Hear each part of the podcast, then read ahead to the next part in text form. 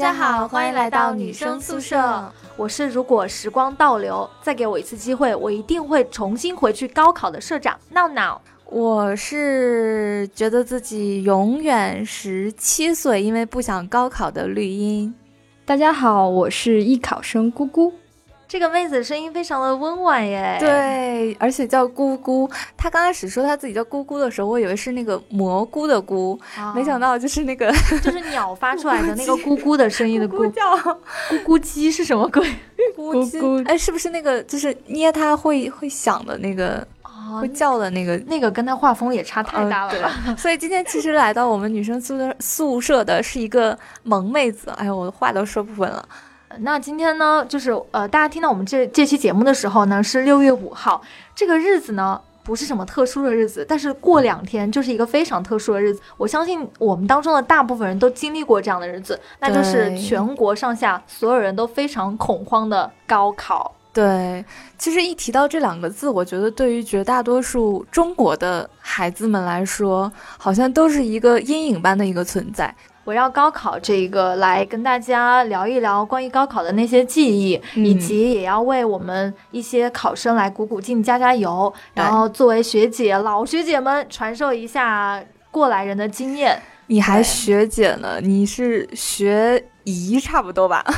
学姨是什么鬼？对，其实今天嗯，闹闹说就是我们刚好这个时间，然后因为我们听友里面也有一些小孩子是马上要经历高考的嘛。对的，但我就觉得高考这个词离我已经好远了，觉得就甚至就是我现在再去回忆它一些细节，包括就是高中时候的那些，我有好多东西都觉得想不起来了。你们呢？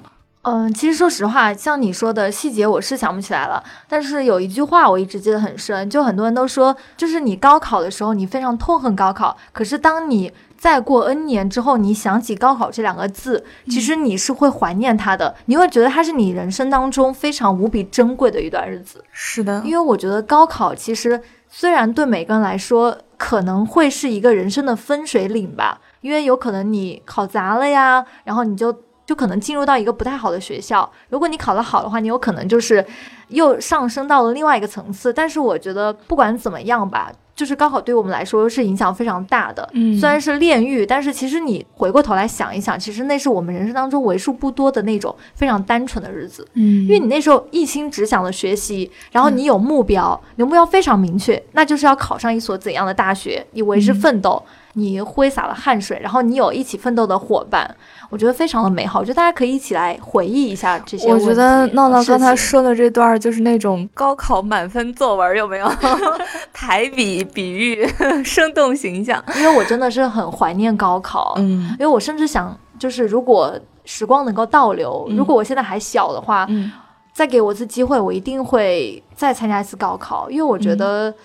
其实现在回过头来，大家都会说什么高考其实对人生不是很重要，但是我现在觉得其实高考对一个人还是蛮重要的。嗯，对，非常。其实我觉得今天挺有意思的，因为刚才姑姑说她是艺考生嘛，是的。然后其实闹闹是大家，我觉得大家能非常的明显的看出来她是文科生。对我是一个文科生。对，然后我其实是理科生。是，所以我们今天就聚齐了 三个。不同种类的，不同种类，不同物种是吗？可怕。那其实，嗯，我因为当时我选择了理科，然后在理科班嘛，嗯，我不知道是因为我处于那个环境，还是我们那个学校，因为大多数人其实都是选择理科，就觉得。这个好像挺就是比较正常，比较大多数人的选择。按照一个学校来说，理科其实是排排班比较多。所以其实我不太知道，就是文科生或者是像姑姑这样的艺考生，你们的高考会跟我们这种大多数人正常经历的高考有什么不一样吗？那文科生其实跟理科生没什么差别，只不过是我们考的科目不一样，而且可能是文科来说的话，因为我们有历史、地理还有政治，会偏背诵，就是如果你。不太了解一些史料的话，其实是很难学的。但是我觉得理科来说的话，你们就是公式嘛，就是推导嘛。其实你公式会了，也不需要记太多的一些呃，比如说年代呀之类的。我觉得会，所以会不会？因为其实像理科学的那些东西，就是你不太可能说考试的时候，对对对。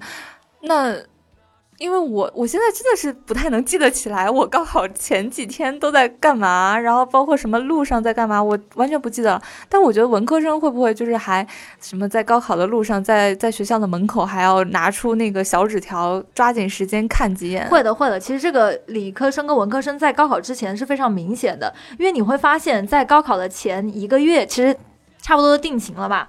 然后文科生会一直不停的在背书，但是理科生那时候其实。都差不多了，就不会怎么再去复习了，顶多就是做一下卷子、刷刷题。但是文科生不一样，因为你要知道，就是高考之前，你哪怕再多背一个东西，你有可能就会挣三分。对，所以我觉得，其实很多人都说文科不需要学，然后就觉得说其实是脑子不太好使才会学文科，然后理科才需要一些脑子。我觉得这是你们非常的误解，谁说就是没有脑子？才能学文科啊，文科其实可难了，真的。我觉得理科才是那种做 做一点什么公式就就背下什么公式套一套就可以了。不过当时我嗯，就是文理分班，但是我们学校是属于好像是高一的时候，高一下学期就分了文理嘛。然后那个时候确实是大部分人会选理科，然后呃，要么是那种平时像就是文科类会特别好的，然后理科类特别不好的人会去选文科，要么可能就是 学习比较差的，然后选择文科班。所以我当时确实也有这个误解了，不过其实长大，你一直都很瞧不起我们文科。我没有啦，就是我等到我长大之后，尤其我工作之后，其实身边很多人都是文科生嘛。嗯，我觉得其实很多文科生是因为他们本身就是天生的就会去偏向这些文科的东西，反而是理科生可能是天生哪一样都不偏，所以当时就随大流嘛，就选择了理科。不过我觉得，我觉得相比文科生跟理科生，我觉得。更让我觉得很神奇的一类人 就是艺考生。对，因为我觉得就是艺术生，其实在于像我们这种一直死读书的学校，是一个嗯非常特别的存在。因为你们就是就是要去，可能是有的是美术生啊，有的是音乐生，对，就你们经常会跟专业课有关。你们对，而且他们不在学校嘛，经常出去上课干嘛的？而且主要是他们。对于我们这些书呆子来说，他们就会很潮，你会觉得哇，这群人非常的酷，然后就是就是你会觉得他们很洒脱，这基本上就是每次不是在去呃就是封闭训练的路上，就是在跟各种艺就是那种对，就是他们艺考不是会有封闭训练嘛，然后你就觉得哎，这人非常的酷，就是跟我们不太一样。哎，所以那姑姑有没有什么，就是你觉得作为艺考生，然后跟我们这些普通，嗯，就是经历过这种正常的高考啊，然后考个两天三天的这种的，嗯，你有没有什么一些很特别的经历来跟我们分享？哎我觉得作为一个艺考生，就是首先他也是我们那个艺考的话，好像必须要选文科，嗯，然后才可以去那个。然后这样啊，我们有理科的耶，理科很少啦，大部分都是艺术生选理科高考，我感到非常神奇。对对对，因为有很多那种那种学校，他们其实是有有要求的，就是你必必须是那个文科好像才可以，而而且就是对于艺考生来说，文科也比较轻松一点，而且就是艺考生本身就是那种艺术细胞，可能就是比较偏向于那种比较活跃的，然后感性的，所以说基本上大部分都是选。文科的，那你们在专业课的复习上有没有什么困难？还是说是你们在文化课的复习上会更困难一点？当然是文化课了。是学什么？学美术吗？对对对，我是美术生。因为我也有几个朋友是美术生嘛，然后他们其实高考之前都会来主攻专业课，就会在画室里头，老师会给你们封闭训练。对对。然后你们也会去省会城市去进行那个考前培训，是就很苦。所以你也可以跟我们讲讲你们。就是考前培训的一些报班的，对对对，我们当时是就是我跟我的朋友，然后大概有四五个人吧，我们自己跑到了北京去，然后去那个呃北京的画室去那个就是像他刚说的那个呃封闭式练习嘛，嗯，然后我们就自己跑到北京那边无依无靠的，然后就全是。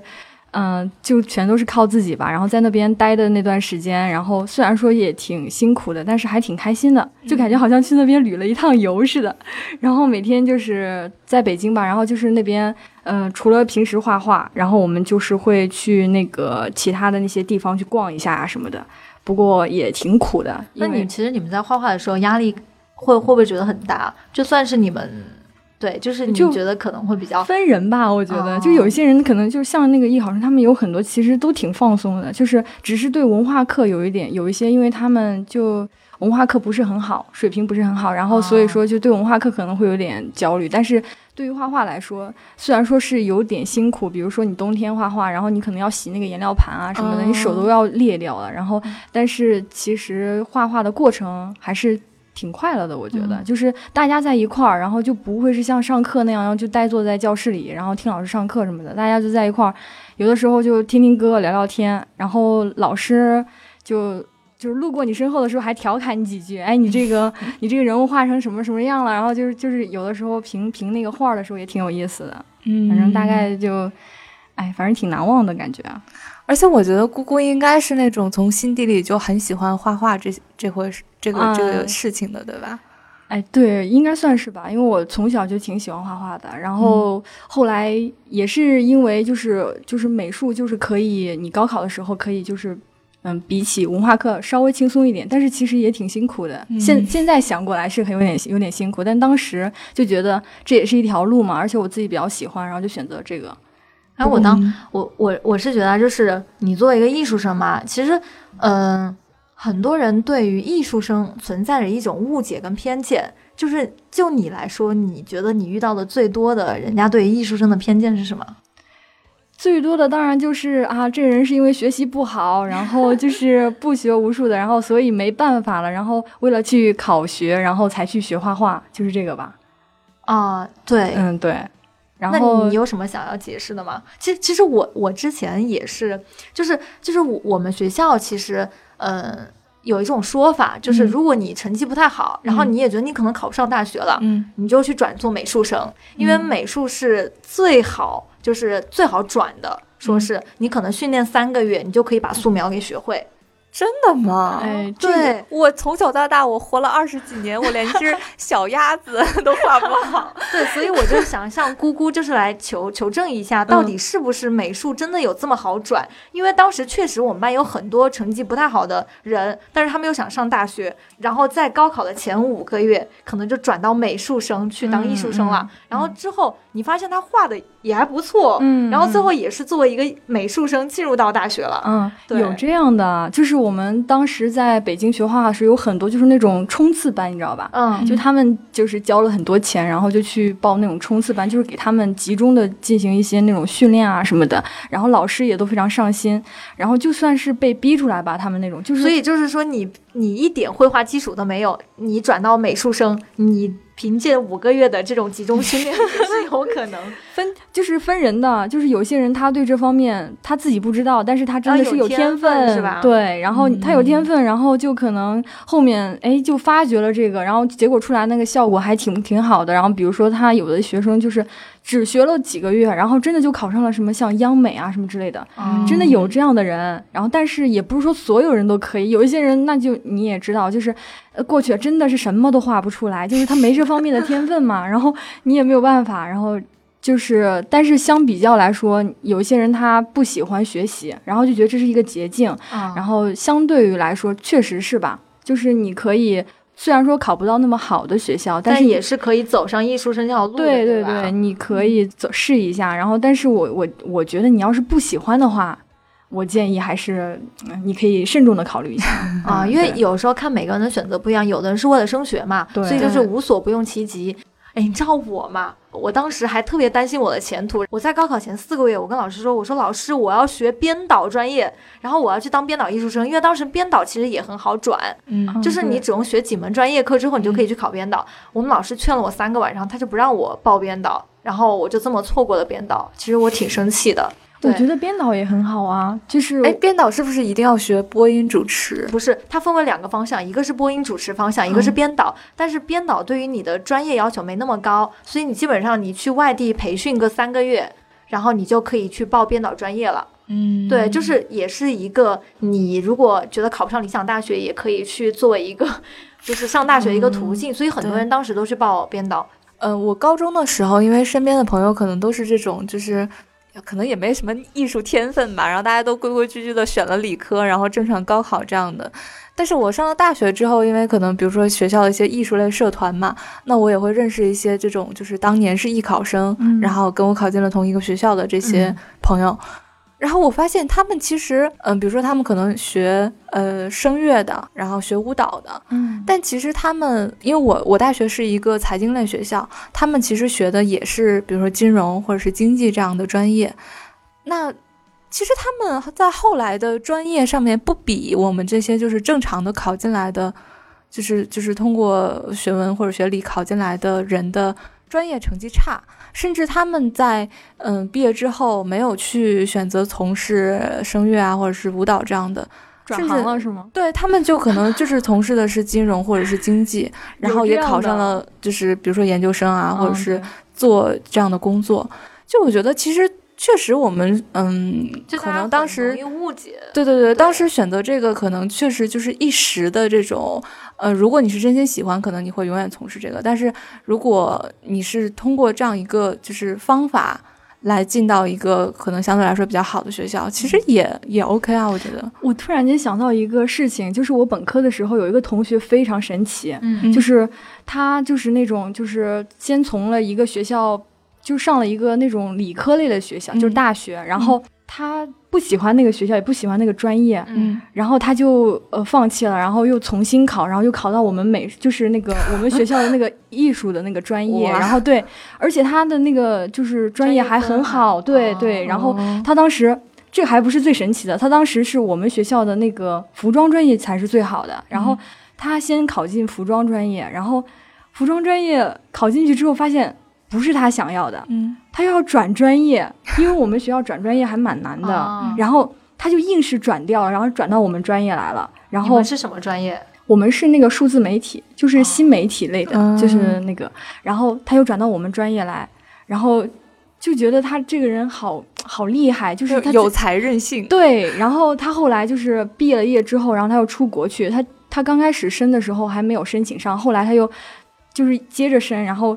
就真的就给他升到那个就是很好的一个学校，然后就是那个美国的那个 Persons，然后就是他就去那边又上学了，然后我就觉得天呐，他活得好洒脱，然后就是，哎，其实刚才嗯姑姑说到的这个事情，我我可以跟你在这里跟大家分享一个故事，就是其实大家聊到高考的时候，有有一个很重要的绕不开的话题，就是报学校报专业。就是我不知道你们，因为各地的这个就是流程是不一样的嘛。然后我我们省份是先考，然后估分，然后再填志愿的。大部分人都这样，但是其实是在你考试之前，你们老师会找你谈话的，会跟你说一下你的分数大概能上，并没有，没有？我们都是自己看的。然后，嗯，对，然后，但是我想说的是，就是我我哥哥我。表哥，嗯，其实他高中的时候，他最好的科目是英语，他就是很有语言天分的，嗯，男生嘛。你说的不是我吗？我后面说的故事就不是你了。然后，呃，他其实当时想报，呃，因为我家是东北的嘛，所以就是那边可能比较喜欢，就是比如说大连外国语啊，在我们那边算比较好的学校。我以前也想报，然后。对，就是就是可能在对这个级别里面算比较好的，算是很好。对，然后嗯，但是呢，家里人就觉得说一个男生好像学外语就有点奇怪。然后我家里呢又嗯，就是父母辈的基本上都是学机械的，就是学理工科的。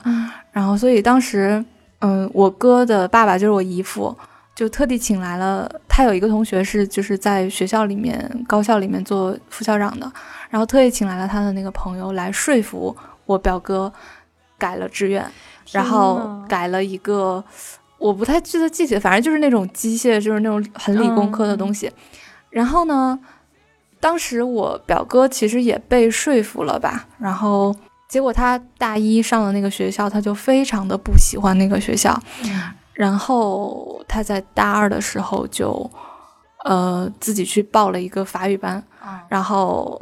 就退学，然后自己就是出国去法国读了一年语言，然后再从法国重新开始读大学。哦，那也挺对他还是挺有自己想法的。对，因为其实我哥是一个挺叛逆的人，而且就是家里面至今好像也不太敢讨论这件事情，就觉得，嗯，因为我哥现在就是他后来嗯去了法国，然后就也莫名其妙的学了金融，我也不知道为什么，然后。对，也也没有说像当年他从事语言工作啦，但是能确定的就是他真的很不喜欢那个，就是当时家里为他选择的那个事情。因为我觉得你哥应该是个很有目标的人。对，其实真的是你选专业的时候，我们作为过来人，就很多人可能在报完志愿之后，其实不知道自己想学什么。是的，很多时候都是家人觉得这个好，然后就听家人的，或者是自己就是看。别的人就是说你可能适合什么，但其实我觉得大家要真的好好考虑一下。就是，哎，我觉得姑姑应该当时可能只会纠结选哪个学校，对对吧？哦，因为他的专业是定了的。对啊，对啊。那那没有没有，我们的专业没有定，就是我们是学校没有定，然后呃，然后就不是学校的话是有几个，比如说我们去读呃那个那叫什么单招。然后先去考那些学校，嗯，然后考完之后，他会给你寄你合格的那个通知，嗯，然后你会确定你有几个学校可以选择，嗯，然后。专业的话不是说从一开始就定的，有一些是定，但是大部分都没有定的。就如果你们考的是，比如说像你艺术生，如果你考的是专业院校啊，比如是美院的话，那可能你的选择范围就是在美术类嘛，对，就是在那些固定的专业里面选，但不会跳脱出这些专业。那我们就很杂。是，闹闹，你当时你你是怎么选的专业？我跟你哥其实挺像的，就是我们家人没怎么阻挠我。就是我高考考完之后，我们家人开了一个会，然后他们就觉得说女孩子最好选什么专业。就是我爸特别想让我学中文，我也不知道为什么。但是我当时一第一点就觉得，我觉得读中文的人有点死板。然后而且我外语又很好，然后我就说我一定要学外语专业，因为其实我高考之前我就立志要上北京外国语大学，你知道吗？嗯。结果最后考砸了，然 后 然后真的就是我我待会儿要跟你们说一下，其实高考。对我来说是人生的一场噩梦，真的就是我到现在回想起来，我都不知道自己当天是不是撞邪了，为什么我考的这么差？对，但但是我真的是觉得，其实，呃，怎么讲，我也感谢我考砸了，不然我也不会考上研究生，真的。嗯，但那时候真的就觉得说，你们一定要好好选专业，因为之后对于你就业啊什么的影响很大的。哎，其实我觉得说到这个，可能我们俩经历稍微有一点点像，是因为。呃，我当时没有那么多什么老师或者是家里怎么样的帮我，就是就是，比如说帮我参谋或者是强迫我怎么样，因为我当时看了一下，就是我不知道你们当时是怎么样，我们是好像有一本那种就是招生的专业的书，然后所有的学校、所有的专业什么往年分数列出来，对吧？然后当时翻了一下，我我因为我之前对这个其实挺没概念的，然后小的时候可能比较想当老师吧，后来发现自己好像嗓子不太好，就是也对不想学师范，然后。当时就把我不想去和我不会去的学就是专业摘出来之后，我发现好像也没有剩什么，然后就其实那个东西厚厚的一本很多的各个省，对，但是我我就是会你选定了哪几个省对吧？不是，我说的是选专业，我开始是先选专业，然后再选学校，对，哦这样，我是先会划定我去哪个省，嗯，然后我再来筛学校，因为可能。嗯，我的那个分数就是还就是可能大多数学校都会有有有那种吧，然后。嗯，我是先看了专业，就是大概刨出，比如说我肯定不会学医，我害怕。然后比如说我可能不会学那种什么化学、物理这种纯理科、什么工科这种东西的。然后后来我可能大概就选的是会选什么金融经济这种一类的。为什么会想要学金融经济啊？你没有想过要学文科类的吗？比如说中文呐，什么外语？我是理科生啊。理科生其实这这些不算是文科的。其实我们班也有很多理科生学中文跟外语的。但可能觉得那些专业，其实我我高中的时候文科是我是偏文科的嘛，我英语啊什么的也都很好，英语语文很好，但是好像从来没有想过说学中医，可能觉得不太实用吧。我觉得好多人出于实用的目的选了金融经济，然后对，然后学校嘛，可能大概也会看，比如说我我可能想去那种嗯比较有历史的城市，像什么南京、西安这种的，然后大概选了选，然后。但是我其实高考也考砸了，我们这是一个 考砸了的。哦，我觉得姑姑可能没有考砸，我没考砸。然后，嗯，但是我我那年反正也也不知道自己怎么回事吧，然后可能也跟我学校有关系，因为我记得当时我是理科生，我们是考理综的。理综总共三百分，然后生物占了八十分，然后生物最后有一个是考选修书的，大概是十五分或者二十分的题，记得然后我非常清啊楚，因为这件事情坑了我们好多人。就是嗯。我的生物老师，不是从高二，哎，我也不太记得了，反正就会先学书，然后高三不是会有很长一段时间是用来复习的嘛？对对对对，然后我那个老师说，那个选修一是不考的，嗯肯定不会考。可那个选修的部分肯定是考的选修三。然后我选修三学的特别好，就是这十五分还是二十分是稳稳的能全部能拿到的。结果试卷一发下来，我们发现考的是选修一，就是整个我的那个生物老师教的这几个班，我们全部没有学过，而且从来没有看过你。们是不是结束了之后给那个 那个老师 对，记了然后什么东西 不可言说的？刀片，哎呦，简直了！而且我们不是那个就是估分然后报学校的嘛，所以我们当年好像是传说中是我们学校是作为全省第一个学校被批卷阅卷的，嗯，然后所以，嗯，真的很神奇，就是等到最后成绩发下来之后，发现我们班大多数人估分估的都非常不准，就是导致你报学校报了就也会不准嘛。嗯那是然后估高了还是估低了？不一定，就是估高的也有，估低的也有。啊然后我当时估分，我好像也不太记得，可能我估分估的也没有差那么多，但是我报的学校其实我当时报的前六个学校全部掉档，哦然后我对，然后我就是补报的也全部掉档，然后然后对，就是其实我高考是可能没发挥好吧，反正是比正常的要考的差的。但是我跟闹闹一样，就是其实我也挺感谢那段很机缘巧合的，因为当时如果，呃，我就是报的前六个学校随便去了一个学校的话，第一我可能不会来南方，不会去南京上学；嗯第二可能，因为我的大学是一个非常，就是学术氛围非常差，然后每天歌舞升平，但是因为就是社团活动比较多，嗯，所以我。可能就是打开了自己的性格嘛，所以就是可能变成现在，因为以前挺内向的，所以哦也是我人生的一个分水岭。嗯所以我们好像在 高考前夕说这些东西，呃，如果你是真的马上要面临高考的，可能你确实不太能体会到我们现在说的这些东西。对我，我觉得嗯人啊就是这样的，就是其实当时高考的时候考砸了是多么的怨念，就觉得人生都要死掉了。因为因为我印象中，我不知道是谁跟我说过，而且好像是一直被灌输这个观念，就是高考决定你的一生。对，对，我不知道是谁说的这么个混蛋理论，所以我当时在我没有考好之后，我觉得万念俱灰，我觉得我人生就完蛋了。然后我没有办法，你们知道我报专业有多曲折吗？因为我的分数正好卡在了二本的那个线上两分，所以非常曲折，就没有多少学校可以报。你像绿茵，他说他的选择性很大，但其实对我来说，我的专业选择性也非常窄，嗯因为那个时候你卡在二本线两分，你报不了英语专业的，因为英语专业分线非常高。后来我就说那不行，我一定要曲线救国，我一定要读到外语。那最后怎么办？我报的是哪个专业？你知道我进去的，他那个学校政治专业我可以进去，嗯。而且我又想说，哎，这么多专业当中，我最不排斥的就是政治了，那我就作为，呃，我就进了政治专业，嗯。然后后来就。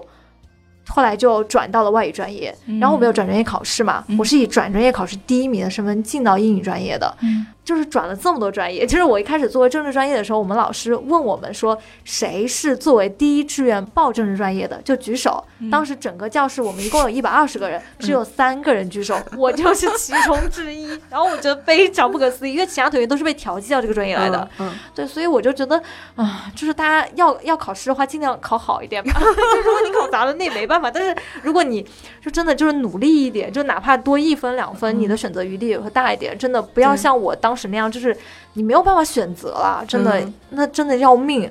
我还记得当时考完之后，我蒙在家里，你知道当时多热吗？就那个三伏天，嗯我自己觉得我可能要死了，然后我就蒙蒙在被子里头。大热天，空调也不开，电扇也不开，窗户也不开，把被子蒙在头上，一直哭，哭了三天。然后我爸叫我吃饭，我是不开门的，我爸怕我死在里头了。我爸一直跟我说说，哎呀，这个分数还没出来，你自己看一下嘛。然后后来就是那个分数线出来了，然后他就跟我说，他说，哎，你你看一下，你在二本，你在二本线里头，你不要你不要你不要死啊，然后什么什么，我爸特别着急我。嗯然后那个时候，因为我一直都觉得我让我爸失望了，我就觉得对不起列祖列宗，所以就是我不敢出来。然后那时候我爸都这样安慰我了，我就觉得哦，那那还好吧，我就慢慢的坦然接受了这个事实，就是人生嗯，其实你刚才说高考完之后，你你你是在家哭来着？真的哭了，因为你考完之后，我就意识到我没考好，因为我是哪一门砸的特别厉害，我的文综砸的特别厉害，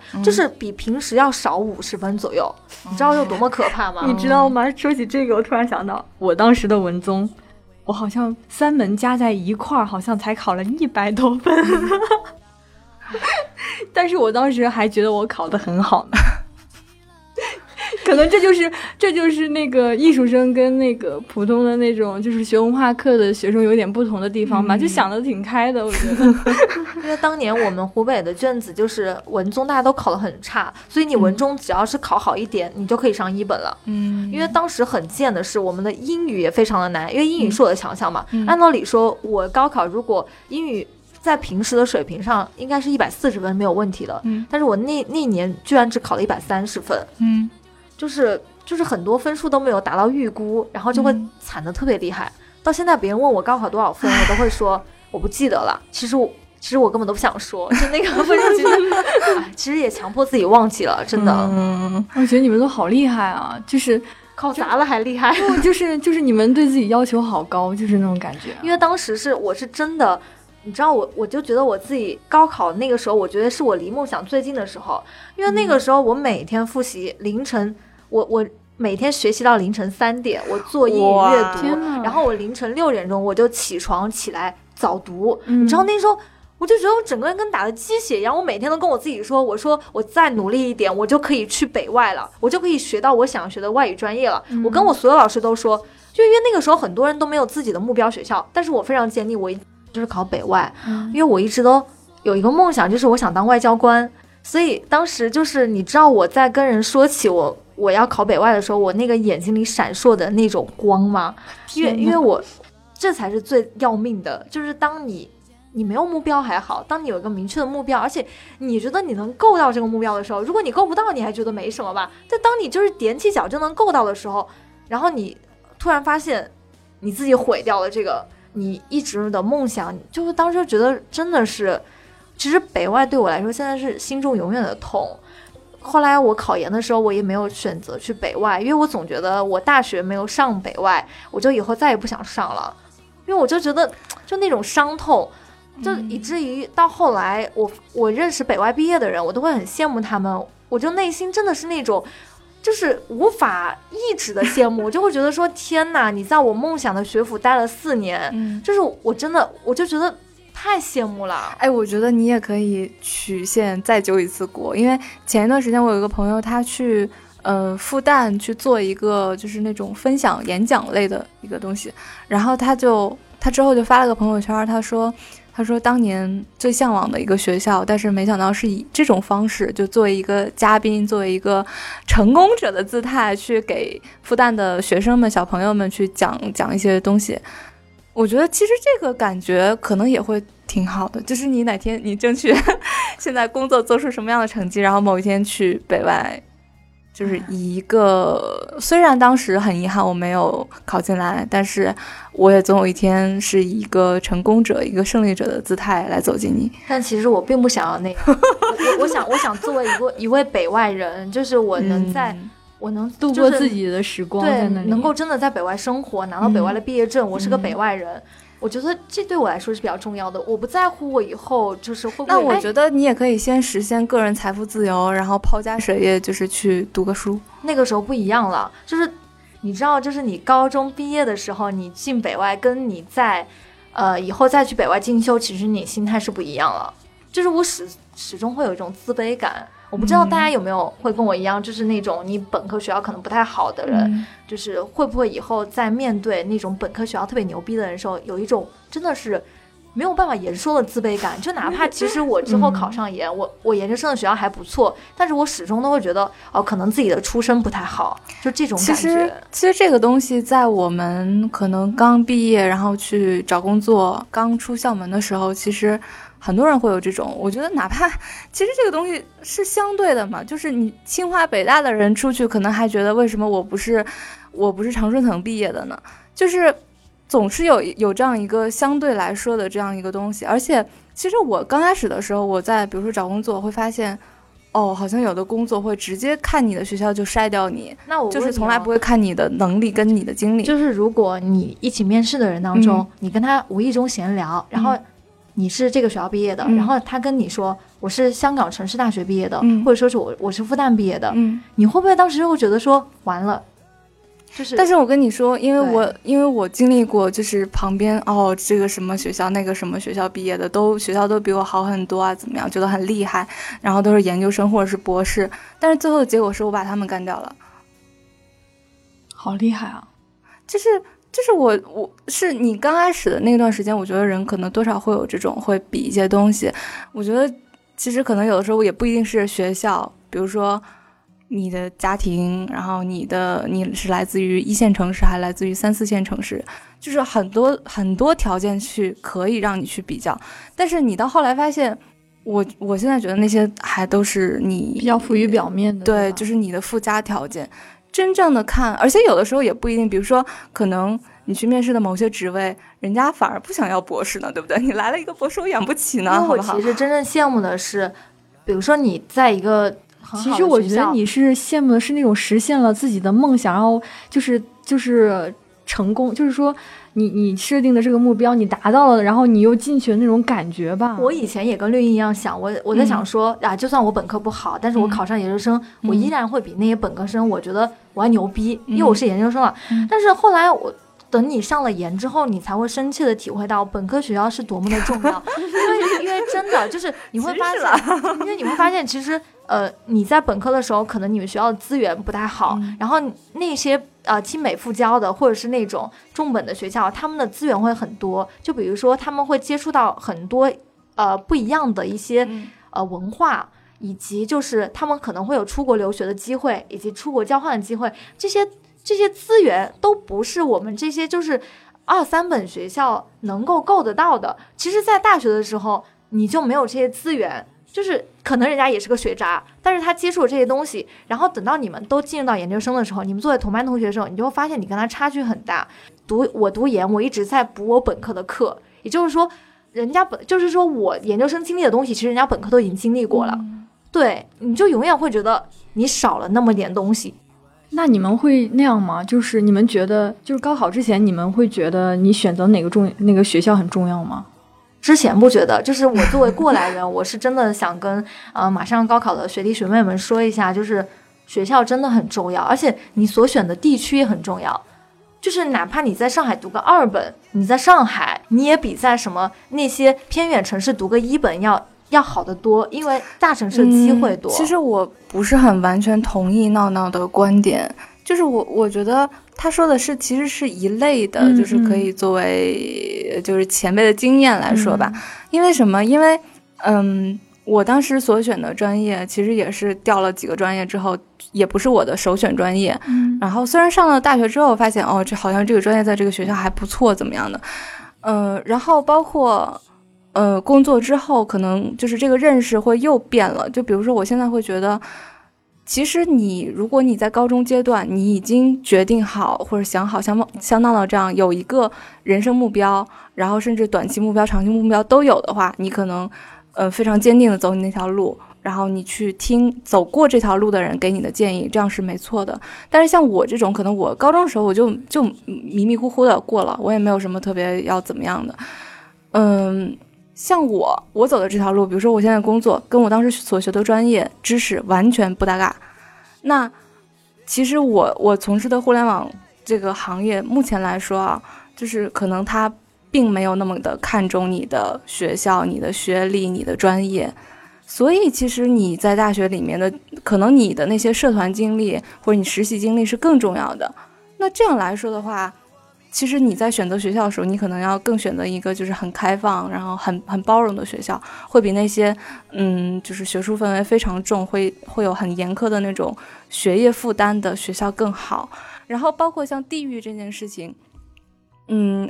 其实我跟闹闹一样，我也会觉得，比如说去一个呃一线城市，或者是像省会城市，会比你在一个偏远城市，比如说当时，当时我记得报学校的时候，有的人呃就是一本补录嘛，选择去那个呃新疆石石河子大学，好像是有这样一个学校，对对对对是一个二幺幺九八五，对，然后后来好像我是有一个同学去了，然后后来好像听说还就是曾经新疆不是发生过什么事情吗？乱对对对，好像还不太安全吧，哦可能有这样的事情，就是。嗯，对，虽然我这样说吧，但是其实你现在发现有很多人从一线城市或者是省会城市读完大学，他们还是会选择回家的，而且可能就是他们一旦经历了外面的 这种对之后，他们回到家乡反而会无所适从。所以从很长远的这种人生的角度上来看，嗯、也但是不一定。但如果是嗯这样啊，就是如果你是呃以后是立志要留在大城市的，嗯那你报大学的时候真的不要嗯报那种偏远城市，因为你会发现你你跟别人竞争力差了很多，嗯就是人家可能。从大学的时候就在上海或者是什么北京啊，嗯实习机会很多的地方嗯去实习，嗯那你一个就是没有实习机会的人，其实嗯你到找工作会很吃亏的。所以其实我我是觉得就是，嗯，比如说那些面临选择或者面临就是一个抉择路口的这些人来说，其实你做的很多决定，嗯，它是有内在联系的。像闹闹刚才说，我们当时都会觉得说，哦，北京、上海，然后深圳、杭州这些互联网公司的这种实习经实习的机会要多好多，人家一看是南京的啊，然后我就就。你的简历直接刷掉，我就没有这个实习机会。但是你有没有发现，其实这是相对于我们当时想去的行业，比如说互联网或者是媒体行业。但是我有一些同学，比如说是学什么热动力能源 什么的，他们可能在一个呃可能二三线城市，然后当地有一个比较好的一个什么国企，他们直接进去了，人家也可以。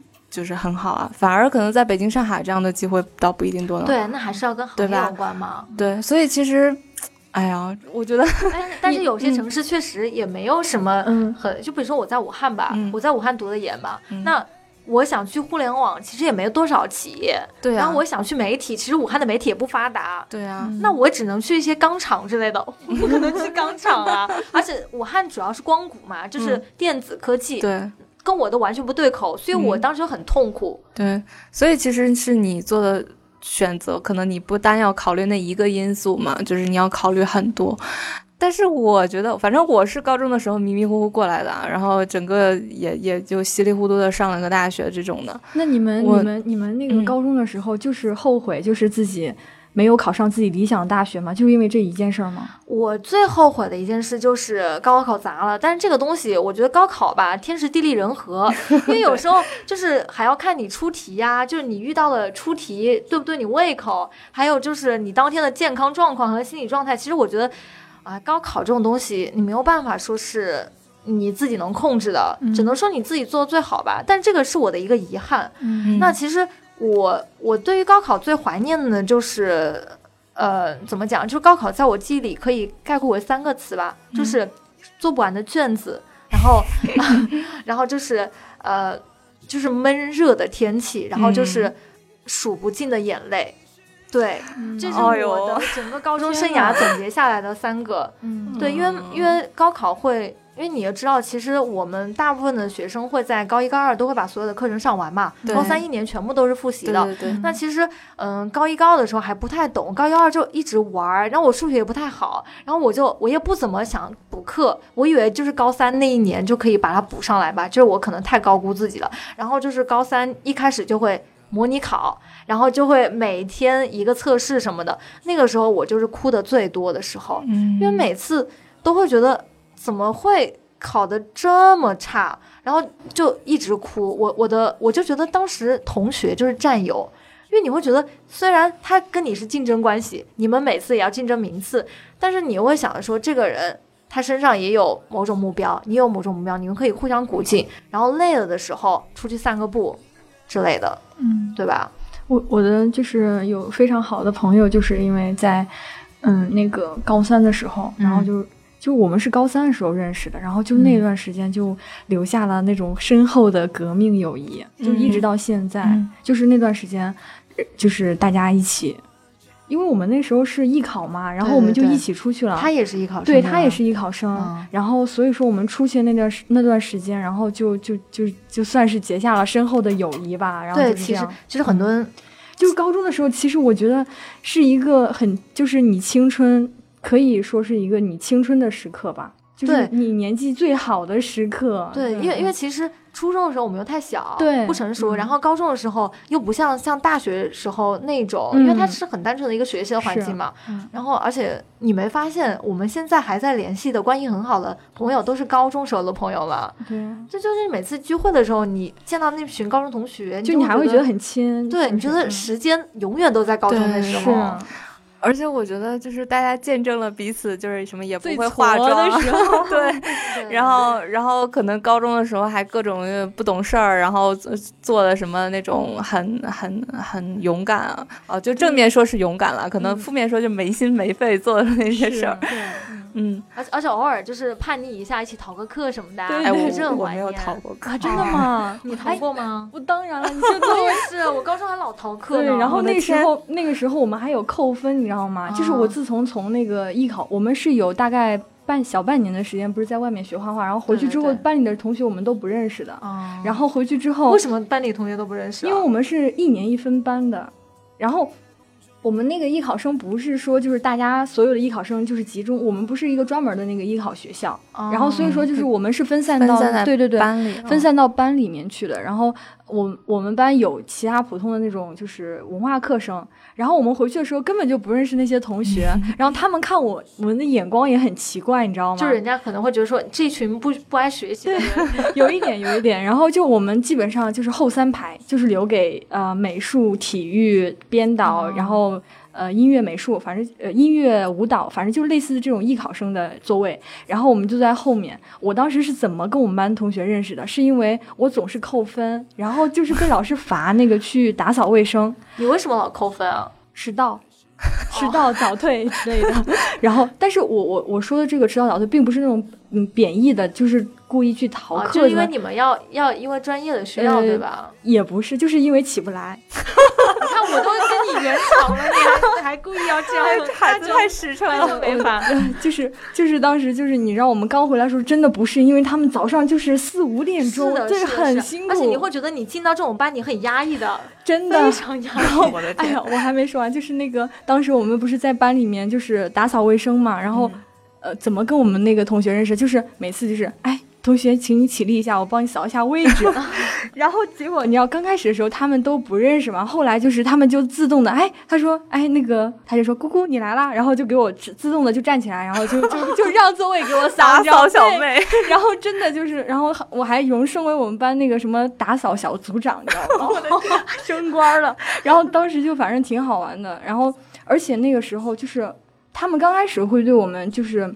对我吧，也不是对我们，就是会有一点偏见，就可能就是觉得很难接触，或者是就是觉得我们平时也不不太喜欢学习，怕我们捣乱，你知道吗？因为这也难怪，因为因为大部分其实说实话，我当时是一个文化生，我特别害怕跟我们班体育生接触。对对对，我们班体育生就是。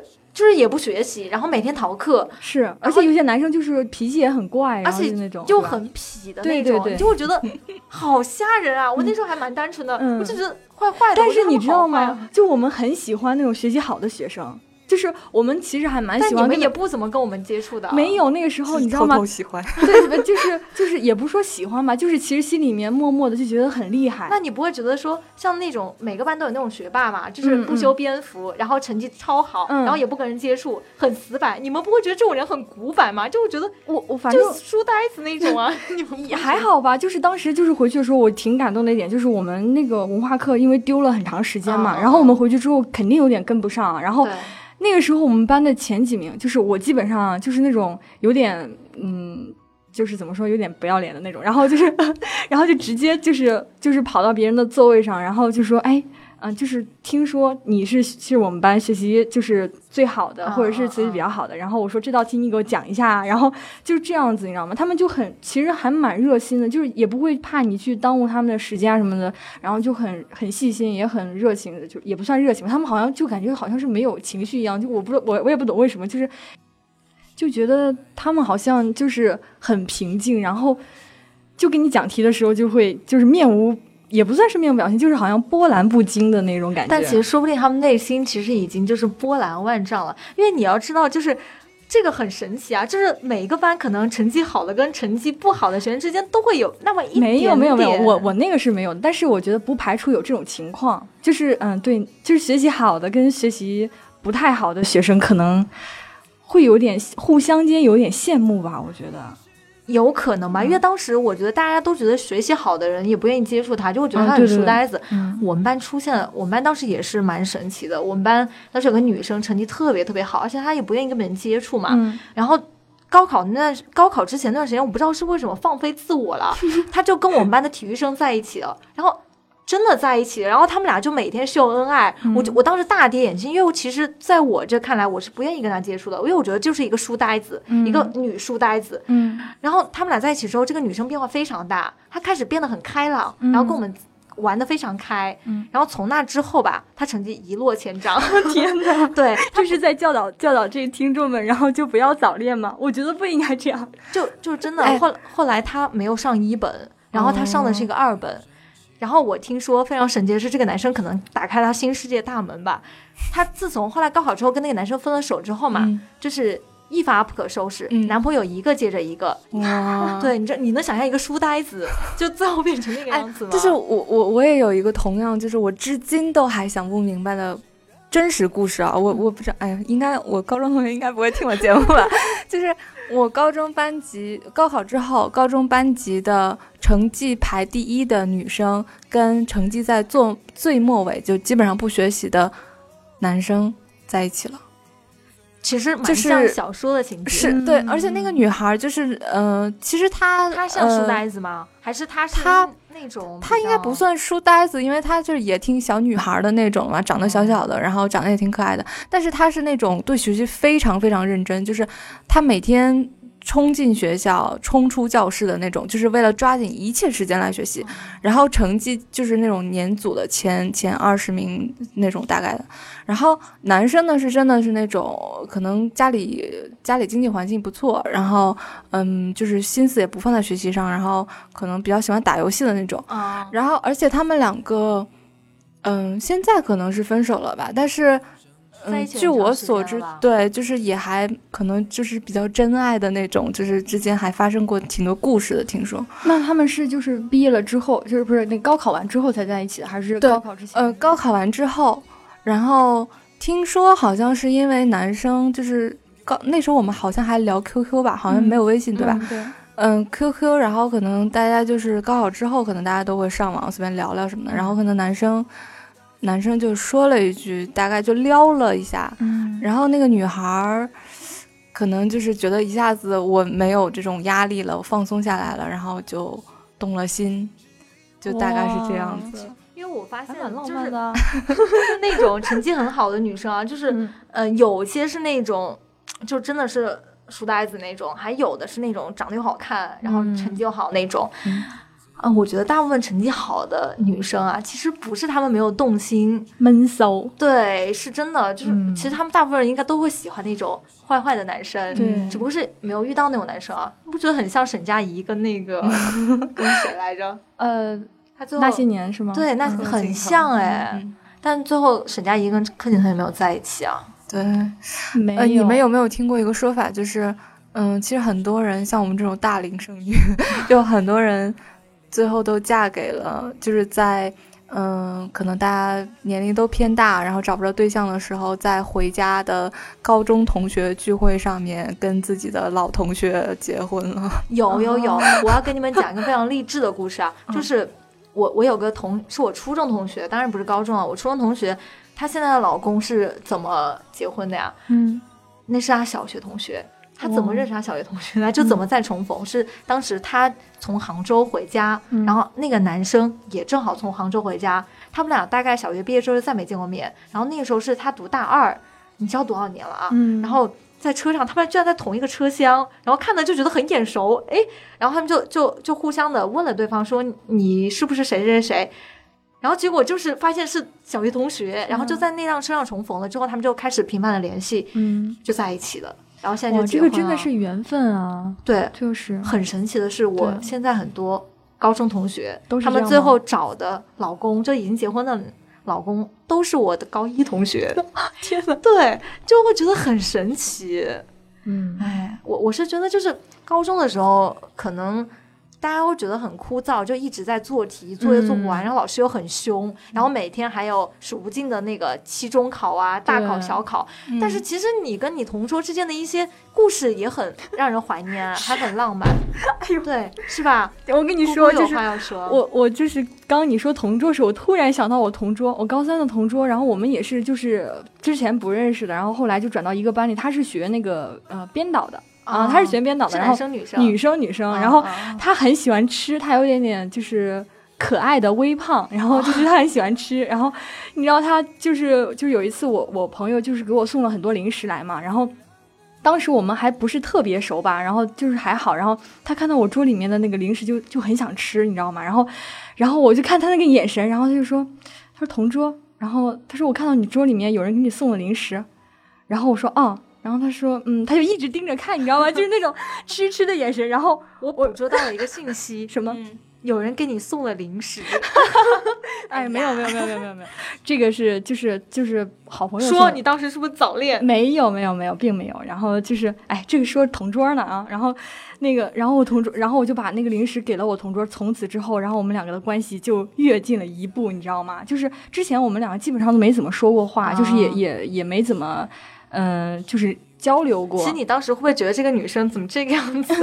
没有，就觉得她挺可爱的呀。然后，然后后来我们两个就因为有太多话要聊了，你知道吗？然后，但是我们那个上课的时候不是不允许就是讲聊天的嘛？所以你们传纸条是吗？不，我们就两个就跑到厕所去聊天。就就上课老师上厕所，就天哪！然后我们跑到厕所去聊天，结果还被我们那个其实当时不是我们的班主任就是的课，然后是一个那种副课对副课老师，所以说。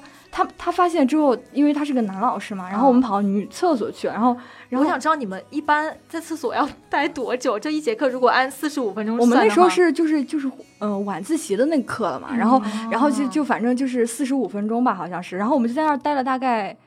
一半的课差不多，然后，然后你知道后来是怎 么？对，然后后来是怎么回事吗？就是我们两个讲讲聊天讲的太开心了，然后没有顾及到那个声音大小，然后后来被我们那个那个课的老师发现了，然后那个课老师又去找我们班主任，班主任是个女的，然后那个班主任就站到厕所门口，然后，然后就一直听你们讲话吗？没有，他听了一会儿，然后进来之后他说。我在外面听了很久了，他说你们两个不嫌臭吗？然后怎么还在这儿讲？然后，然后他说你们两个如果是还想在这儿讲，你们就在这儿讲吧，我是不管你们了。然后怎么怎么样，然后他就出去，出去刚出去，然后。下课铃就打响了，然后我们两个就出来，你知道当时就是有一种尴尬的气氛，然后我就觉得真的好好玩啊！当时，对我记得我当时也有一件事情，我记得特别深，就是我们晚上也是分成三节大自习的嘛，然后最后一个自习好像是一个小时的，嗯，就基本上可能会班主任啊或者是什么，就是过来就是一个老师坐在前面，然后全班都在鸦呃就是鸦雀无声的自习。但后来我们班那个时候其实就是调皮的人比较多嘛，所以。大家可能那时候都 什么聊聊小天儿啊，然后什么偷偷的把耳机塞进那个袖子里面听 M P 三啊，然后呃传那个什么杂志啦、漫画书之类的。然后我记得印象特别深，有一节就是第三节的晚晚自习，我跟我当时的同桌也是一个女孩，我们俩就不知道为什么就是开始。笑，然后呢，一个我就是我看到他笑，我就忍不住要笑；他看到我笑呢，他也忍不住要笑。然后我们俩就这样笑了一节课，就没有被人发现吗？就被人发现了，但是我们俩真的就已经笑了，停不下来，就觉得太好笑了。然后有什么那么好笑？不知道呀，被传染。对，其实说到这个，嗯，像刚才闹闹说他的高中回忆可能是比较。惨的，比较惨，对，就是因为这么惨，所以我才经常逃课，对，就是要释放压力。你都去哪儿啊？逃课？因为我当时是住读，你知道住读生他不能出门嘛，嗯，那我我最常逃课的地方就是我会回宿舍，因为因为当时你们宿管宿舍阿姨不不锁门，因为是这样的，我跟宿管关系很好，然后当时是我好朋友是艺术生，我我朋友都是艺术生，他是学。播音主持的，然后每天只要是我不想上自习啊，我就会拉着他，我们就一起跑到宿舍，因为当时宿舍很恐怖，整个楼没有人，又不开灯，我们当时不送电，然后我他当时有手机，他就拿着那个手机电筒，然后我们就坐在我的宿舍里头唱歌，知道吗？我们俩就会唱一晚上歌，因为当时没有人嘛，就尽情的聊天，还会点歌台去点歌。真的？对。然后最可怕的是有一次，我隔壁的同学他正好回宿舍休息，吓死。然后他以为里头有鬼，他说为什么一直 有人在唱歌？你们唱歌是有多难听？然后后来我就我就收敛了一点嘛。然后其实我有一次很过分的是，我的历史老师他当时把我惹毛了，我就觉得这个老师真的好过分啊！他。就是一直都不关心学生嘛，然后我就逃课，我就我在晚自习开始的前二十分钟我就逃课，就下楼梯嘛，从三楼开始往下走。我正往下走的时候，我发现我历史老师上来了。就是你知道什么状况吗？就是我贴着最右边的墙走，他贴着最左边墙上来，我们俩就接，我们俩就擦肩而过。他没看到我，我就这样走了。天呐，对我经常干这种事儿，就是要不就是跑到操场上去跟我朋友就是数星星。看月亮哇！对，我就这样逃课。哎，我好羡慕你，因为你们都胆子都好大，我是从来没有的，就是好像迟到也没有过几次那种。但是我会，对我是那种家长、老师那种传统意义上的好学生、乖学生，但是。我现在想想，就是刚才闹闹不是说他那个高中怎么样，怎么怎么苦嘛？但我是那种，我现在很遗憾的事情是我高中确实没有特别特别努力的学习。我是那种回家就嗯就没做过作业的人，就所以就是绿茵一看就是没有故事的人，你知道吗？哎，我怎么没有故事？我就现在就要讲我的故事了，好吗？有有很多故事的女同学，我我确实没有什么故事，就就那时候胆子小嘛，就比较乖，但是。嗯，其实我们那个时候会在，比如说自习课或者干嘛的。其实我我是经常走神儿。我我虽然就是是乖学生啦，比如说老师布置个什么东西，我肯定会去做的。但是嗯，不是不是特别特别努力的那种。所以我有的时候，比如说嗯，跟同学听个歌啦，然后看个什么小说之类的。其实我现在觉得那时候很多那种就是在你有限的时间挤出来的。呃，去看别的，看外面的世界的那些东西，反而对我现在影响很深。嗯，然后包括我虽然没有故事啊，我承认，好吧，但是。呃，我当时的好朋友们，其实他们经历的故事，可能我就相当于跟着他们经历了一遍。因为那个时候的小女生嘛，就是什么跟男朋友吵架啦，什么今天收到一个小纸条，怎么干嘛的，都会跟自己好朋友说的。嗯，所以对，其实相当于跟着他们经历了很多，而且现在想想，真的是很纯粹、很美好的时间。嗯嗯，而且那时候你会觉得，就是上自习你不听 M P 三，你都会觉得就是。那个就是做不下去作业，你知道吗？嗯，我我当我觉得我很惨呀，就是你们可能我不知道你们有这个经历啊，就是你们可能做小动作的时候不会被发现，我是那种我只要一听 M P 三，我班主任必定会出现在我身后，默默的看着我，然后把 M P 三收走的那种。然后还会找我家长谈话。那你被收走多少个呀？还是有三个吧？我还以为他，我还以为是你你被收走了，然后又要回去。我现在想来，他是故意，就是他可能家里缺 M P 三，然后就故意逮我。看中了你的 M P 三，对，心心心水已久。而且我最可怜的是，你不是你的，就是姑姑，你的同桌是吃货嘛，就很想找你要东西吃嘛。我是那个提供吃的人，我每节课。都会带吃的去，因为我当时住读嘛，我妈觉得我很苦，所以每周都会给我带很多零食去。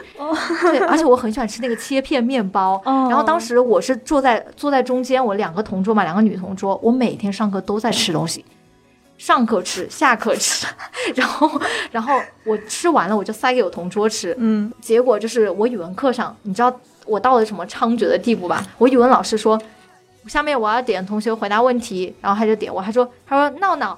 然后我就我站起来，我嘴巴里头还还有东西在吃，然后然后我就回答完问题，我坐下来接着吃，就是我不管他。嗯。然后一个月之后吧，我瘦了二十斤，我同桌胖了十斤，就我亲眼看着他们的脸是从嘎的一直到了鼓的，你知道吗？天哪，他们内心是应该怎样一种感受？对，但是那段时间对我来说非常欢乐，因为我觉得你吃东西不跟人一起分享，那是不道德的呀。对对对，是吧？嗯，太好玩了。就如果再让你们选择。一次回到高中，你们最想做的是什么？有没有什么很遗憾的事情啊？在高中的时候，可能认识一下我暗恋的那个学长，嗯，应该，就算重来，可能以我现在的勇气，我也不敢去 联系他。但我觉得重来的话，一定要去做一件自己没有做过的事情啊，没有做过的事情啊，对，可能就是回家。之后马上那个认认真真的拿出作业写，然后预习明天的课程吧。因为我好生气啊！绿茵这样讲，哎，我我真的觉得你们刚刚一直在说，就是嗯，就是选择学，就是说没有真的认用功读书，然后选择学校什么的。但其实我我觉得你选择什么样的学校，其实你不觉得大学都差不多吗？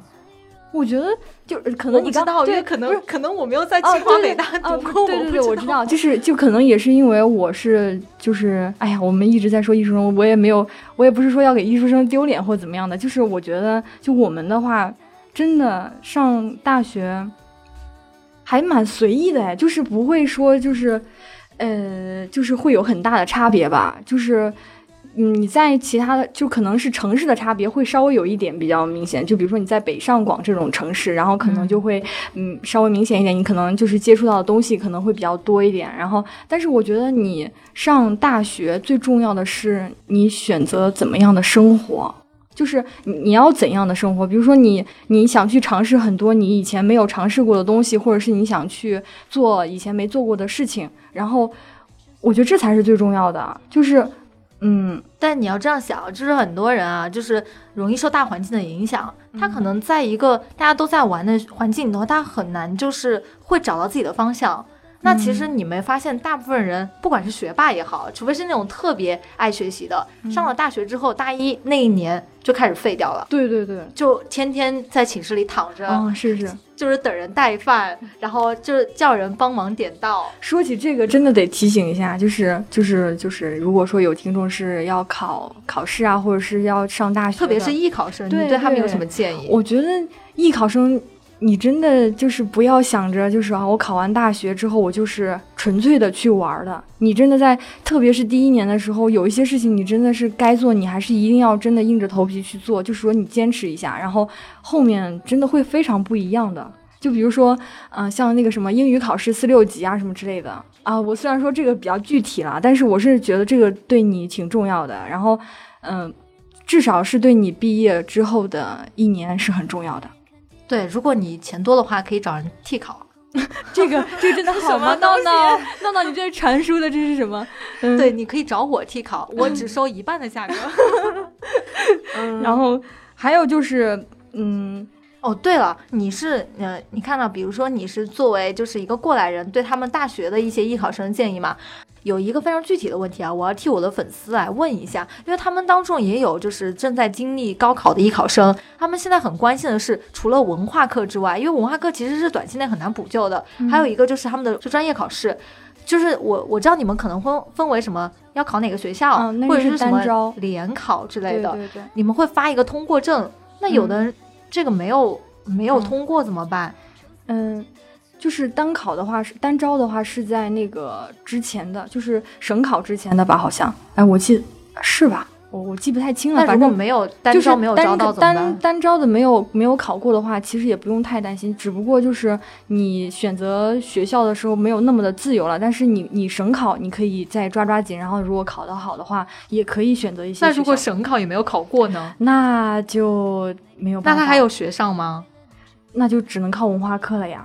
哦嗯，对呀、那还蛮对，蛮揪心的。对，就是如果说你去选择了就是走艺术的话，因为你就就是相当于说你把一部分的时间和精力就花费在就是你去呃学习美术这这个路上了，然后可能你的文化课就会被放置，然后这样子如果说一旦你的呃艺术那个学校没有考过，然后那你的文化课学校可能也就希望也是有点渺茫了，就是这样，所以说就是还是要努力一下的。对，嗯，那还是像姑姑来说的话，就建议你们找一个补课老师，文化课可能恶补一下。对文化课，就是自己努力也非常重要。然后还有就是你，嗯，你可以找一个，嗯、这这种比较稍微捷径一点吧，就是可能找一个老师帮你系统的串一下那个。当然，这个前提是这个老师真的是很就是很有条理，然后很知道就是这种考试的这种逻辑啊什么的。对对对对嗯对。好，那我们今天也向舍友们征集了很多留言啊，就关于你高考的一些难忘的记忆，嗯我们大家一起来缅怀一下高考吧，离我们远去的高考。嗯、我先来读一条在微博上我们的话题征集的微博下面的留言啊。嗯、第一个他叫嗯，哎，这个怎么读啊？Irina Q 吗？反正是一个很萌的头像啊。他说最难忘的是高考前一周，妈妈特地从外地赶回来，每天给我送饭到学校，然后在学校里吃着每个妈妈的每个妈妈每个妈妈的 爱心晚餐，这种吃百家饭的感觉永远都不会忘呀。我我觉得那个每个妈妈可能是打错了，不是不但是是可能是他的同学每就是哦哦，啊就是各自吃各自家里送来的饭。啊，哇，其实那个时候父母真的也很不容易，对吧？真的，每年高考的时候，真的是我觉得家长比我们还紧张，就是那种你在里头考，然后他们在外头等嗯的那种。为什么我妈就没有这种啊？那你妈当时是怎样？我妈当时就是我，我跟她说，然后就是高考那天中午，然后我说你你来送，不是早上的时候我说你来送我，她说你自己不会去不会去吗？就这么跟我说。然后中午的时候她说她有事儿，然后她让我去我朋友家吃饭，就是我朋友跟我一起高考的嘛。然后她说。她说：“你直接去你那个朋友家去吃好了。”然后我当时就在想，我到底是亲生的吗？然后我就真的去了我朋友家吃了一顿午饭，就是高考的那一天。然后当时我朋友还在那个恶补，就是看那个书什么的。然后，然后我就说你不午睡一会儿吗？他说不行，我要再看两页。我还记得特别清楚呢。哎，我当时其实也是这样，因为我当时第一场是考语文嘛，嗯考完之后中午我爸妈在外面等我，然后跟我一起去餐厅吃饭。然后我当时跟我妈说，我说妈，我语文考得非常的好。嗯然后下午就考数学了，然后我就跟我妈说，我要再看几个公式。对我当时就这样，因为因为当时会觉得，哎，其实因为当时考完之后你的整个状态是非常好的。没有想到到第二天，整个人就荡下来了，你知道吗？就人生真的是大起大落。嗯，嗯、那我接着读啊，嗯、十年，他说参加过两届高考的人，现在想想也挺感悟的。第一次高考稀里糊涂，因为玩疯了；第二次高考精疲力尽，因为玩不动了。他说，高考就像一个筛子，也许它需要豆子，但有些芝麻就被筛选掉了。但是豆子和芝麻各有作用，所以平常心对待，选中了皆大欢喜，未选中你要相信你有更多的可能性，不必大喜大悲，一切只是经历，加油！哇，好励志。哇，嗯，玻璃心的小小白他说，今年已经工作两年了，高考好像好远好远的事情。那时候就记得每天都很忙，每天都有做不完的试卷，每天天还没亮就出门，到看不见太阳才回家。高考的时候我一点都不紧张，也没有人送，自己起了个大早赶路，呃，走路去考场，想着就要毕业了，心里居然还有点小小的开心。哎，其实这个也是高考没人送的。嗯，然后，嗯、冰冰冰冰冰，他说，嗯，二零一五年六月九号，高考最后一科英语结束，出考场每个同学都超兴奋，好像有什么东西压抑久了需要释放。一群人讨论的声嘶力竭，晚上一起吃毕业的最后一餐，第一次一起喝酒，第一次一起网吧通宵。第二天一早，在空荡荡的班级，班主任两眼通红地发毕业证书，老爹和老姐载着我和书本行李回家，高中时代从此就是回忆了。这个真的很有画面感，因为我记得当时考完之后是真的很就解放了，嗯但是就是你狂欢之后的那种落寞，因为你觉得你跟你同学可能从此就要天各一方了，就那种感觉其实难蛮难过的。就大家对考完之后就最好不要撕书啊什么的，因为清洁阿姨很难扫。什么？我还以为你是说会要留一个纪念啊什么的。哎，因为我觉得该嗯见面的人总会见面，你嗯最后没有缘分的也见不见哎不到。你们有写那个什么同学录什么之类的？高考好像哎，我是没有写了，但是我帮别人写了，可能嗯，好像后来我就就是大家也也变得。就是你总觉得好像还有下一次见，然后我就再写或者再拍照什么的，但是有的人可能就是从此没见过。我还抓着一些人嗯写过一些那个留言，但是我现在都不敢看，因为嗯，很难过。嗯，对，我也我也写了，那时候好像就是就有点傻吧，而且大家也没时间写，因为其实都是挤出来的时间，对对那个时候。就还挺嗯挺挺感动呃，的。然后还有一些还有一些舍友就是写了自己高考时的经历。嗯，阿木的蛋壳他说，高考第一天太紧张了，语文考试拿错了笔袋，里面只有一张一支笔。数学考试时候，呃，数学考试前没带考前必备的几张纸，而且都到了考场还上了好几趟厕所，太紧张了。我们考数学的时候可以带纸吗？有演算就是他说他高考之前可能会看一些，嗯，就是可能他考试之前会就是有一些，对对对是吧对对对，然后嗯，郭同学他说，高考第一场语文考得特别差，午休躺床上边伤心边入睡，然后一分钟内就睡着了。之后很平静的考完了剩下的三门。总之就是要心态好，万一你超常发挥了呢？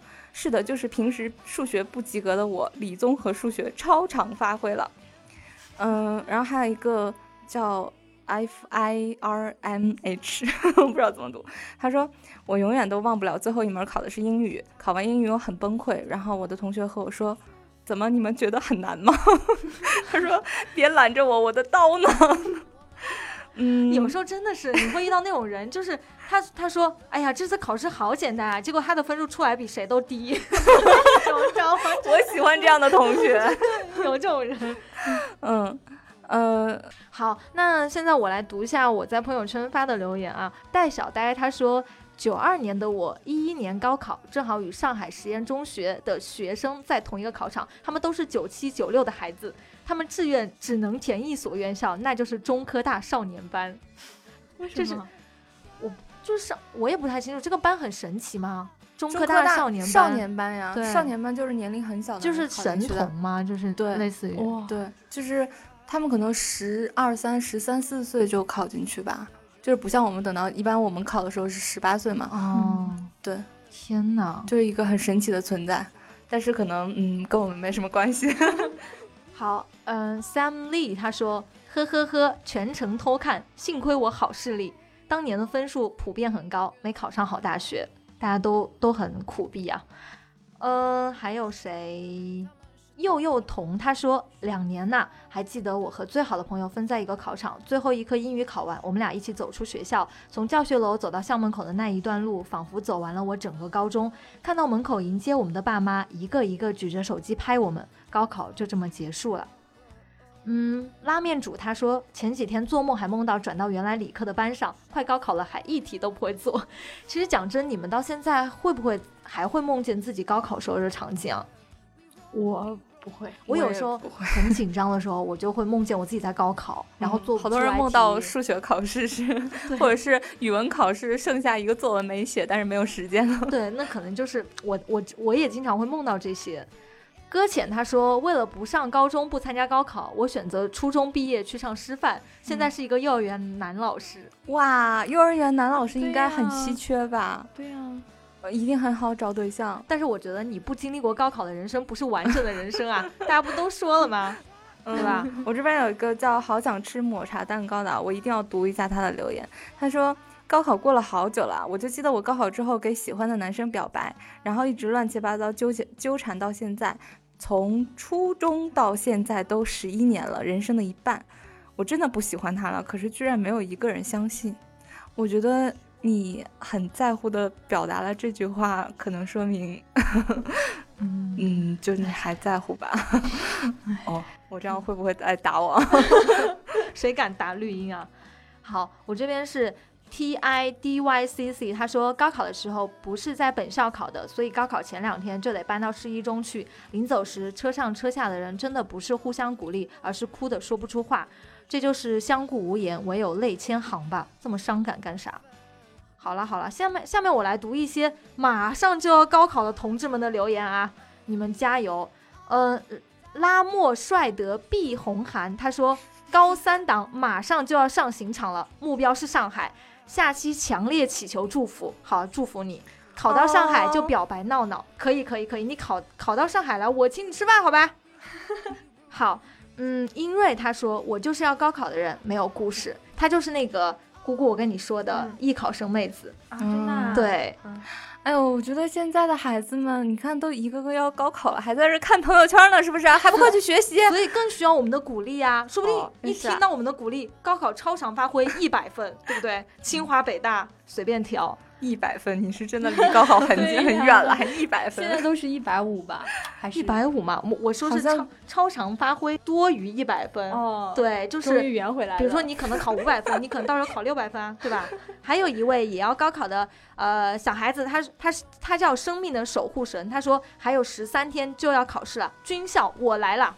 天呐，很勇敢！军校哎，是不是很难考啊？对，军校好像一般会要求比较高吧？然后包括可能还要就是看你身体素质啊什么东西。那你要注意以后可能单身很多年的准备。你干嘛这样？好吧，你知道现在有多少女孩想嫁兵哥哥吗？对，就是有梦想还是好的。那祝你成功好了。对，然后嗯，还有一个。好，那基本上就没有高考考生啦。但是有一些想要跟你们说的话，或者是他们想跟自己说的话。嗯，Z H G H G H G H A N，我的妈呀！你们微信名字都怎么了？这又是一个想考军校的人。他说，当年做好一切准备想考军校，那时候已经有了一辈子出不了国的决心，结果还是落榜了。补报志愿读了小语种，走了一条完全相反的路。现在在国外留学，高考只是一种选择，路还是要自己走啊。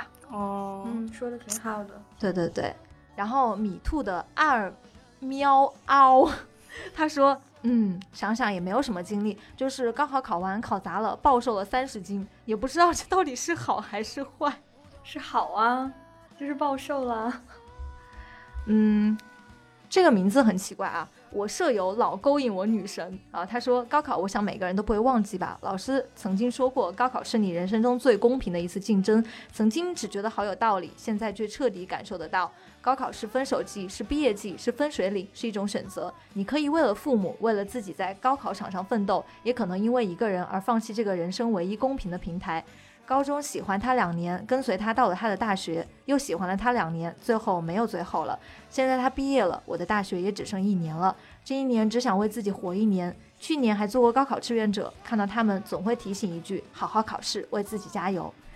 哎，说到这里，我想起来了，其实我也当过高考志愿者。哎，就当时他们我的学弟学学妹们，就是他们高考完之后要咨询报考嘛，我就就是我我特别恳切的跟他们做了各种各样的回复。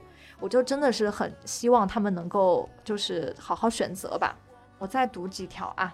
温九他说就想告诉学弟学妹们，高考改变不了你的命运，要无时无刻不停止奋斗。选择一个好地方，可能比选择一个好大学还要好。这个男生，这是女生还是男生？这个留言很搞笑，叫 Elaine，他说。我有一个难忘的高考经历，就是两千一零年葛军出的江苏省高考卷啊！我当年可能做一张假卷子，做一题不会一题。哦，我真的是上了大学，因为我大学在南京读嘛，我就知道江苏高考，尤其是葛军的数学卷子 真的很变态。然后其实江苏教育本来就是比较，应该是全国比较排先列的，尤其像什么南通啊，就这种就是教育，就是学生一般都会比较苦，然后。嗯，学习成绩比较好的，然后葛军就是一个 bug 般的存在，因为他出的卷子非常非常非常难。但是，一般人出高考卷子不会，就是他可能隔几年才会再让他出吧？嗯，我也不太清楚，因为他可能本身就会出那个，就是那种考前考前预测啊什么，反正是一个神级的一个人物，就是一般江苏的孩子可能都会知道他。那我祝今年有江苏的考生 不要再呃对遇到葛军。好，我再念最后两条啊。大梨子他说，记得当年高三班主任的一句话，很多人希望高考不留遗憾，但是高考是注定会有遗憾的。无论你考得好还是坏，重要的是在于努力减少遗憾。很幸运，我的高考对于我自己来说是将遗憾值缩到了最小。希望即将要高考的同学们不要在最后的日子懈怠，你的现在每一分的努力都是给未来减少一份遗憾。然后我们读最后一条留言。奔跑的弗兰茨他说：“就高考加油吧，高考成绩并不会决定考完之后轻不轻松，报的志愿才会。学医真的要死了，对学医的同学要谨慎啊！就是如果不是有那种非常强烈的当医生的志愿的话，那最后还是不要读医吧。那到最后呢，我们每个人就送给考生一句话吧，或者是说自己的感悟啊，或者是说一些什么。”祝福的话，我们每个人来说一句吧。啊，我先来吧。嗯嗯，我想跟要高考的同学们说呢，其实要珍惜你现在的日子，因为不管你将来考得好还是不好，这个日子都不会再重来。因为你现在又没有经济负担，你的所有的心思只有在学习。等到你回过头来，你会发现这是一段你非常珍贵的日子，人生当中不会再有第二次。所以，就努力奋斗吧。然后为着自己的梦想拼搏一次，因为不管你考得好还是不好，你都不会留下遗憾，因为这就是我们每个人的青春。然后高考就是不，我我始终还是觉得不经历高考的人生是不完整的，所以大家就放心大胆去经历吧，就是不要不要有任何的包袱，就经历就好，然后最后都祝你们考出好成绩吧。嗯嗯，对，然后就是坚持自己的梦想，不管结果怎么样。我听完了闹闹的，我觉得有可能什么那些被保送的，对，或者是因为什么原因很可恶的人，对，谁说不经历高考人生就不完整了，对吧？人家很完整。那我还是觉得他们会有遗憾，真是的，你就是嫉妒。嗯，其实我想跟很多就是还没经历过或者马上就要经历的这些小朋友说。嗯，其实比如说像刚才我们有有说到的，可能考完了觉得自己考砸了，觉得那段很人生很灰暗，或者是当时可能考的比较好，然后开心的撒野了一整个暑假。其实，嗯，现在来看都是人生的一段经历吧。然后我觉得，无论是。嗯，那其实只是对于你来说是人生的一个非常短暂的一个阶段。那很多人说上了大学之后你人生就解放啦，怎么样的？那其实也并不是，对吧？对你上了大学之后才发现，其实人生 真的不轻松。没有，你不要这样。开始是的，你以后会更加艰难，你会发现人生真的很艰难呀！天呐。但我觉得，嗯，其实你无论是在什么时候，你能够保持。在学习，然后你的人生在不断的接触新鲜的事物、新鲜的东西，然后成为一个更好、更完善的自己。哎呦，这个好像心灵鸡汤，但是这个确实是我想跟大家说的，就是你的人生，其实你只要在不断的变成更好的自己就好了，不要在意一时的怎么样。呃，当然高考，我觉得大家还是就是调整好心态，然后认真去考就好了。然后我觉得就是。高考之前你就做好坚持，然后好好的准备一下。然后高考完之后呢，我建议你们大家没有考驾照的，就去考一个驾照。对。然后，然后那个呃，想出去旅行的，然后就抓紧时间出去旅行一下，然后也可以散散心啊，然后去见见外面的世界。是的，是的，真的。等你到工作之后，你想要再去拿我来说考驾照，我拖了整整三年。就是那个没有什么是最好的 时间，对。然后包括旅行，现像现在我们就只能，嗯，节假日，像这种什么端午节、五一，只能放三天。对，你就出去都是都是那个那个人山人海的，所以那段时间真的。抓紧好时间，千万不要在家睡觉。或者说是你想告白就去告白，然后谈一个暑假恋爱也可以。对对对对，我就知道你要说这个。对，因因为就真的，因为有的人就是因为什么喜欢的姑娘或者是男孩子去到哪个学校他就报那个学校。其实你你千万不要这样，你最后会后悔的，真的。那我最后就再来总结一下吧。其实很多人都说高考是一段什么样的日子？就是那个时候你上知天文下知地理，然后又懂化学又懂物理。然后也是你最有梦想，嗯，最努力的一段日子。那但是我觉得吧，就是人生不止一个高考，你往后还会遇到很多很多个大考、小考。所以呢，嗯，大家也要就是保持努力向上吧，这样很重要。哦，我说完了。好，那其实，嗯，我们这期留言还挺多的，可能我们也没有每一条都能够有时间念得出来。然后大家可以去呃微博上面关注女生宿舍 FM，然后我们会经常在上面，比如说这一期希望大家来呃聊一聊自己的经历跟看法，那可能我们会事先发一条微博，所以可以大家去关注我们的新浪微博。另外呢，就是大家可以加入到我们微信群、微信的舍友群中来。那加群的方式呢？哎呀，每期都要重复一遍，就是你要先添加闹闹的个人微信，他的微信号是 n a o n a o t v x q，就是如果记不太住的话，可以去简介里面看一下，因为比较准确。然后加完群之后，呃，等闹闹通过之后，就是你要跟他说我想进群，他就会拉你进我们的舍友群。呃，另外呢，就是我们的节目现在是每周一固定在。呃，网易云音乐，还有喜马拉雅，还有苹果的播客上面更新。当然啦，这个周一能不能更新呢？还是看闹闹的心情的，对不对？我们就是偶尔会拖延一下，会有你们打赏的金额的。哎，你怎么回事？你怎么回事？我我觉得这句话我是说给小杨听的，小杨听到没有？再来一个五十块钱的打赏。大家记不记得我们上期嘉宾就是聊呃那个在日本生活了五年多的那个小杨，然后他是四年半。哦，我总记成五年是吧？就是他，他上期给我们打赏了，然后他，但是他是给他自己节目打赏的，然后他打赏了五十块，但是我们只拿到了十块钱。对，就是因为要苹果要扣除渠道费，然后呃，就是平台还要分成，我们只拿到了十几块钱。对，所以我说这里要强烈控诉某平台。但是我们为什么不公布一下自己的支付宝账户？哦，对，过分了，过分了。好了，好啦，那。